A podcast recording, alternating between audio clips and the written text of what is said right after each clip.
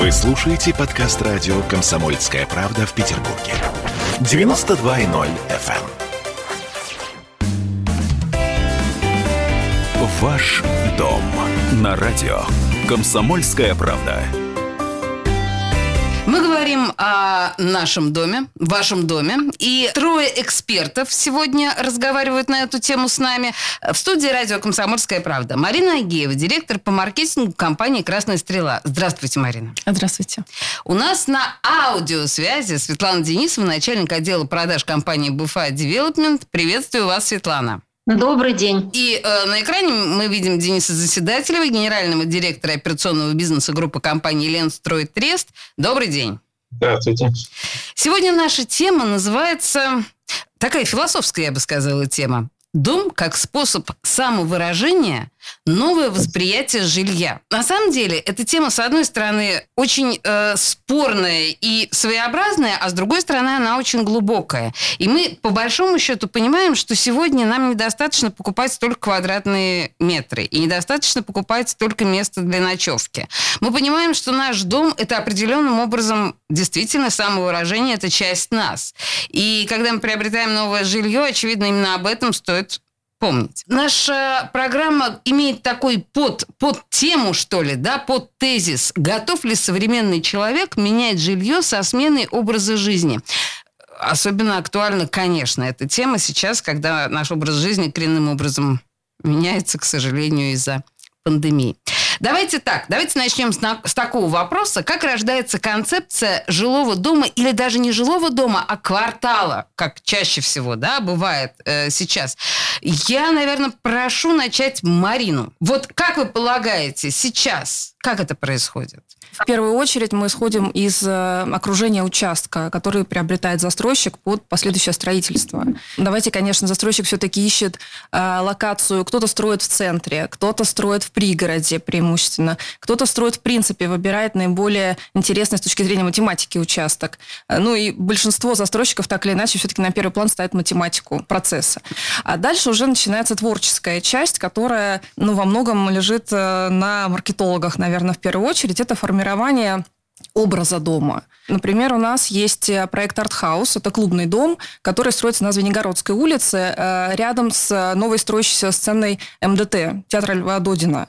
Ну, а, конечно, все видят э, этот проект, проходя мимо, разумеется. Это, да, своеобразное специфическое место. Это историческая часть города, район Семенцы, квартал Семенцы. И сама архитектура комплекса и архитектура театра, она создана одним и тем же автором мастерской Мамошина. И, эм, соответственно, автор изначально через архитектуру закладывает э, вот этот отсыл к северному модерну, к такому петербургскому регионализму. И, Наша любимая тема, да. Э, да, и, конечно же, мы э, стараемся, вот используя вот этот вот гений места, да, э, сформировать и историю дома, э, образ дома как таковой. То есть мы привязываем его к театру и даем название артхаус. Отлично. Вот это э, великолепный пример как раз концепции жилого квартала и отличный способ для самовыражения того, кто покупает это жилье. Поняла. Светлана, а на ваш взгляд, как вот сейчас это происходит, как рождается концепция дома или квартала? Э, ну, продолжая мысль Марины, потому что она э, совершенно верно и совершенно справедливо заметила, что застройщик, конечно, смотрит на окружение. Он также смотрит более широко на окружение, не только, так сказать, на физическое соседство с теми или иными достопримечательностями, объектами, природными э, значимыми какими-то ландшафтами. Вот, э, в частности, как наш проект «Огни залива» на берегу залива. Ой, Но проект, также он смотрит еще и на конкурентное, на конкурентное окружение, на то, что предлагают, что придумали уже до него его конкуренты и коллеги, потому что, как справедливо кто-то в 20 веке сформулировал, Гений – это тот, кто э, крадет у лучших. Э, то есть все мы, конечно, подстегиваемые друг другом, заботимся о том, чтобы наш комплекс, наше детище ни в чем не уступало, а может быть, превосходил своих конкурентов. Насытить свой комплекс такими фишками, такими находками, решениями, которые придадут ему ну, необыкновенное и неотразимое обаяние. Ну вот то, о чем сказала Светлана, как раз «Огни залива», это действительно очень яркое, яркий пример того, о чем мы сейчас говорим. Мы еще будем возвращаться, естественно, к этим э, кварталам и к этим проектам. Денис, а вот на ваш взгляд, сегодняшнее да, представление концепции жилого дома или квартала, что важнее всего? Ну, да, давайте я тоже присоединюсь к коллегам. Во многом месте решает то, какая концепция будет реализована, но зачастую можно и победить место. И э, тут важна роль архитектора-градостроителя, который представляет архитектурную и градостроительную концепцию квартала. Если говорить особенно про квартальную застройку, э, то вот наш подход, мы основное внимание уделяем именно градостроительной концепции, потому что именно градостроительная концепция предполагает то, как будет организована жизнь архитектурно она накладывается на это. И вот на этапе концепции квартала, особенно uh-huh. если это говорить про крупные проекты, 40 гектар, 20 гектар, то на этапе создания концепции уже закладывается комфорт будущей жизни. Слушайте, я вообще должна э, сказать, что все трое участников наших, э, нашего, нашего разговора – это представители компаний, ну, скажем так, мастодонтов. Это компании, которые работают больше 20 лет на рынке, э, и, э, в общем, они понимают, как менялся этот рынок и как эм, как менялись наши представления. Потому что, когда, по большому счету, мы получили возможность, ну, там, условно говоря, да, в 90-х годах, покупать недвижимость, то действительно мы были счастливы любым квадратным метром, заключенным в бетонную, ну, собственно говоря, коробку. Это было уже что-то наше, и это было замечательно. Потом появились евроремонты, шторы типа маркизы, я не знаю, там стен, ну, стенки были в советское время, понятно. Ну, вот это вот все. Э, а некоторые из нас, те, кто побогаче, да, э, покупали огромные квартиры с огромным количеством метров, и чтобы там была отдельная, я не знаю, бильярдная комната, отдельный зал кинотеатра. Сейчас все эти тенденции уходят в прошлое. Они не модные. А, так ли? Ведь сейчас э, именно концептуальный подход к жилью и э, имиджевый подход к жилью, а вовсе не вот эти вот купеческие огромные э, метры становятся гораздо важнее. Да? Так, Марина, я правильно понимаю? Ну, смотрите, конечно, сейчас очень ценится эргономика пространства. Никто эргономика, не хочет вот переплачивать слово, да. за лишние метры, за длинные коридоры. Вот классическая петербургская квартира гребенка, да, когда длинные коридоры, на одну и сторону, да. э, все комнаты и окна. А, соответственно, вот получается лишние метры, на которых э, ну, их невозможно рационально каким образом использовать. Конечно, сейчас застройщики от этого уходят и свои планировки э, разрабатывают другим способом. Но, э, с одной стороны, да, протяжении последних лет был очень э, заметный тренд на снижение, уменьшение, сокращение площади жилья. Ну, опять же, в силу экономических причин во многом. А, Это рациональный подход. Рациональный подход, да. Но Буквально в этом году, как нам кажется, произошел некий перелом этого э, тренда, потому что когда люди в небольших помещениях остались надолго дома одни вместе со своими близкими, они А-а-а. поняли, что им не хватает пространства. Им не хватает этого эм, такого вот рационального, эргономичного, эм, замкнутого помещения. Да? Это недостаточно.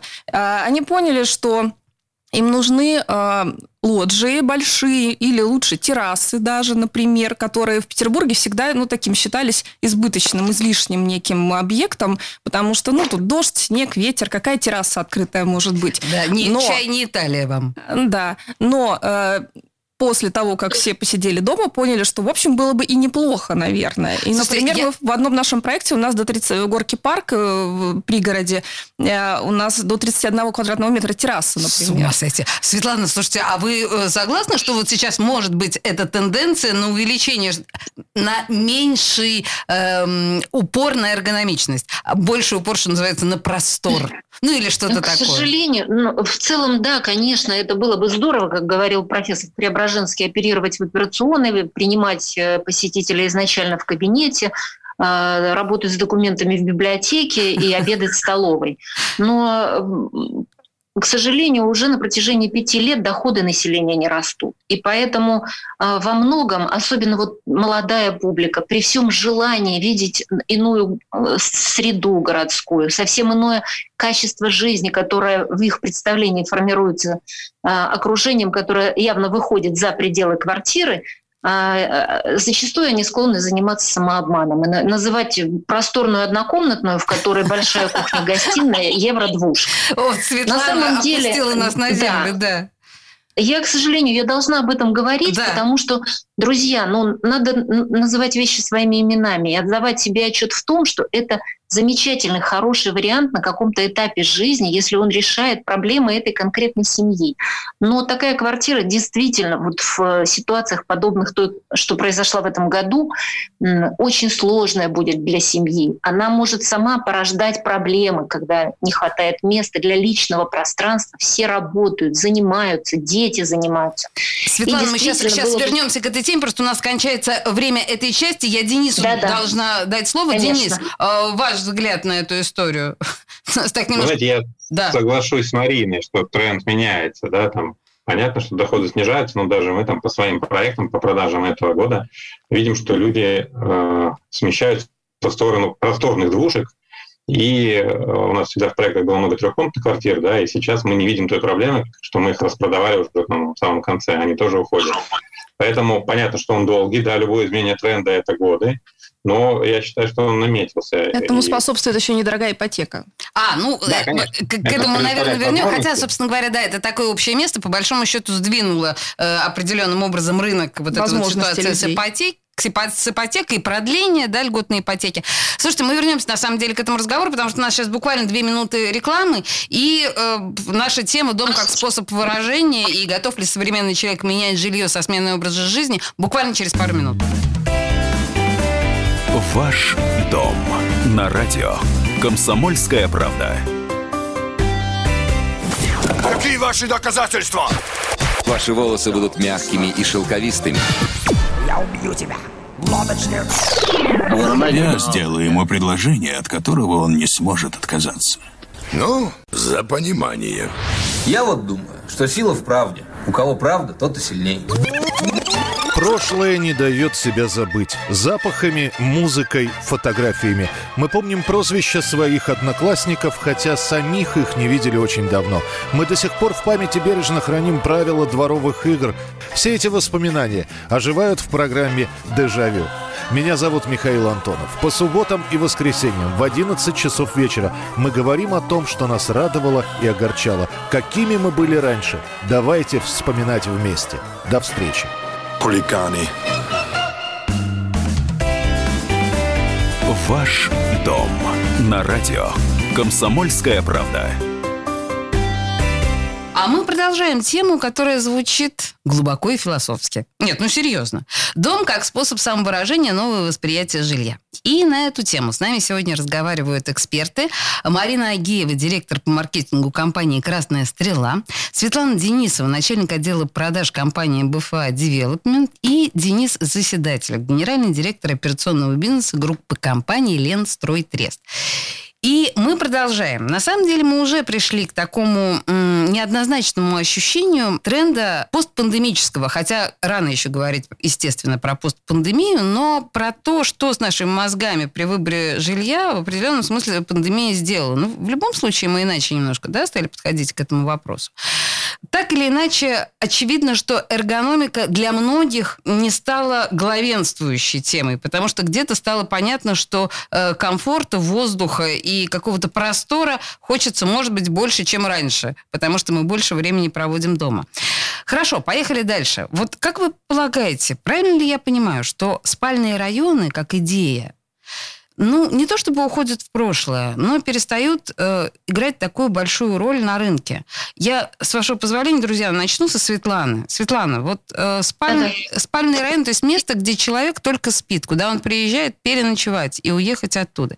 Или нет? Или это по-прежнему важная тема на рынке? Тут нужно разделить образ желаемого, потому что э, в сущности существование спальных районов как данность – это большая проблема для любого мегаполиса. Ага. Это огромная маятниковая миграция концентрации, которая создает э, колоссальную нагрузку на транспортные сети, на экологию, потому что автомобилями все это, да, и а, в конечном счете делает жизнь людей, качество жизни их страшно снижает, потому что они проводят в дороге, в замкнутом пространстве, в автомобиле, в своей капсуле непозволительно много времени, это очень утомляет и, в общем, непродуктивное, потерянное практически время.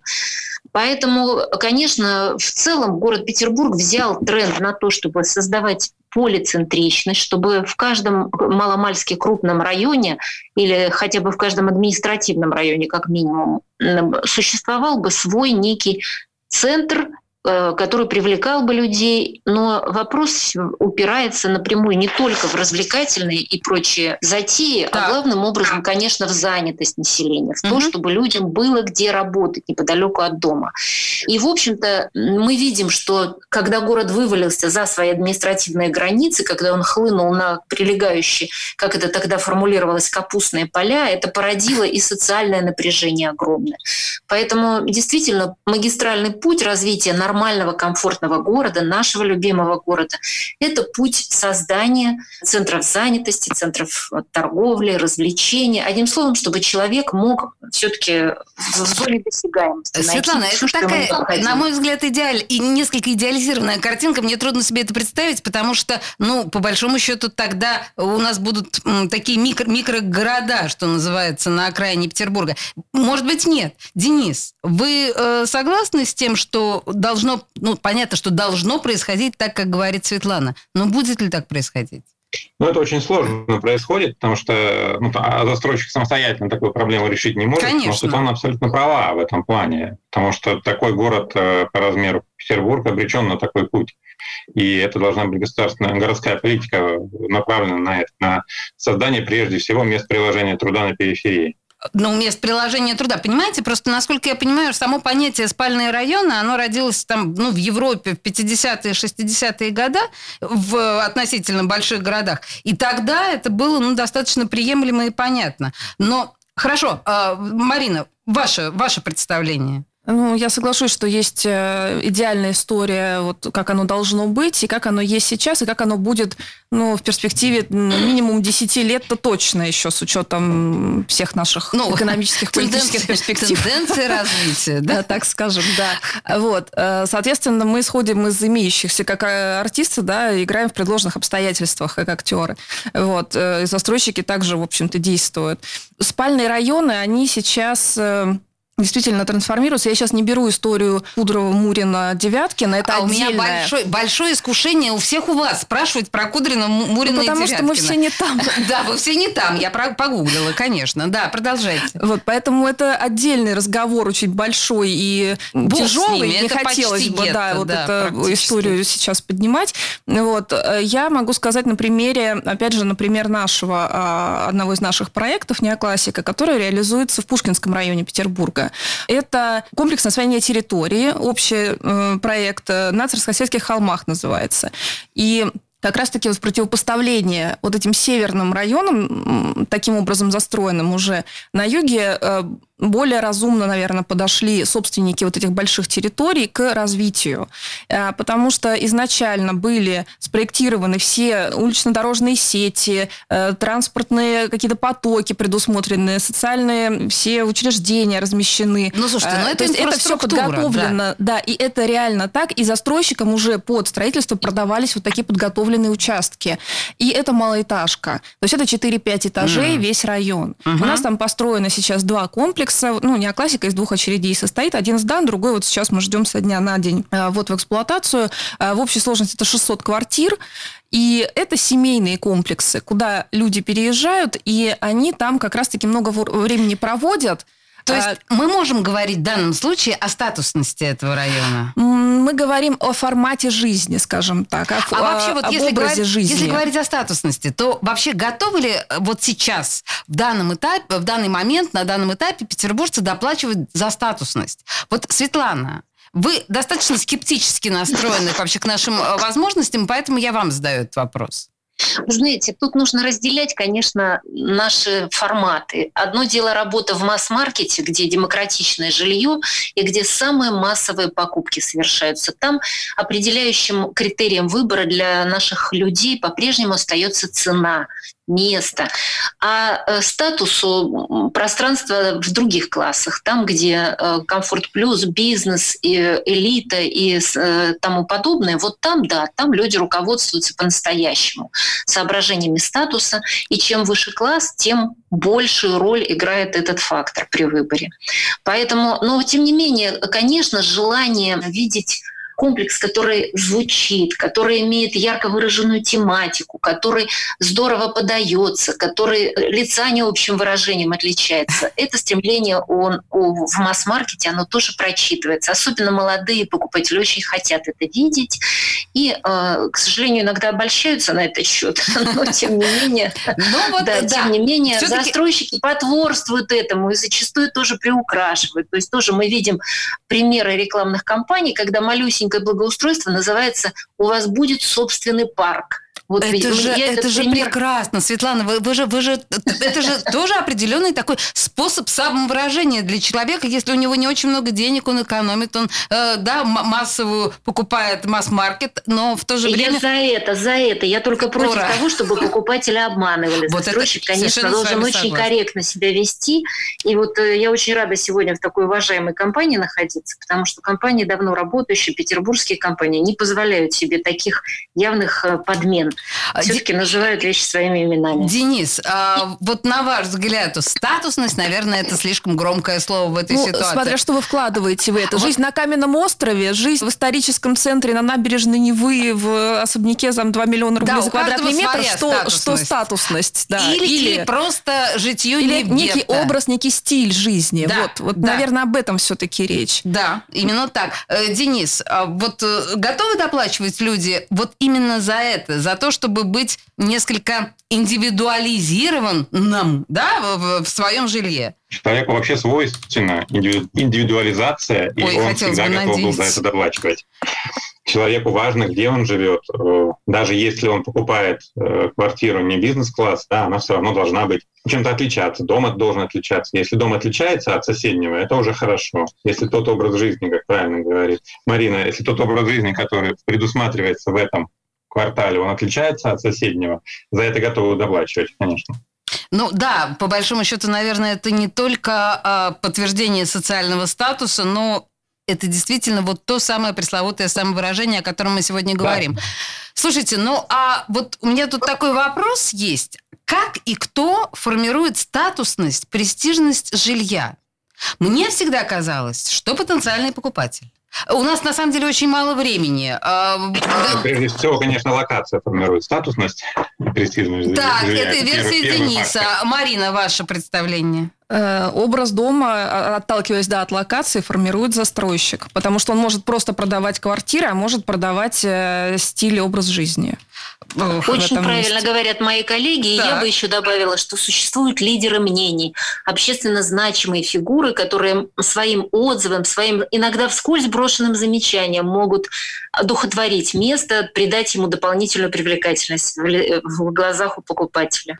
Да, ну вообще это, конечно... Это эмоциональная составляющая покупки, понимаете? То есть да, есть рациональная да, просто вот метры, когда покупают. И она тоже, она имеет место быть, и оценки. Вот, и наши представления, зачастую уже устаревшие, о престижности тех или иных районов, вот они иногда основываются на таких мнениях, иногда на литературе, иногда на старых городских легендах. То есть это тоже, тоже в общем-то, в сознании у покупателей присутствует. Занятно. Слушайте, типа флер места создается. Гений места, да. флер места. Да. Слушайте, как интересно, да? Мы говорим на тему дом как способ самовыражения, новое восприятие жилья.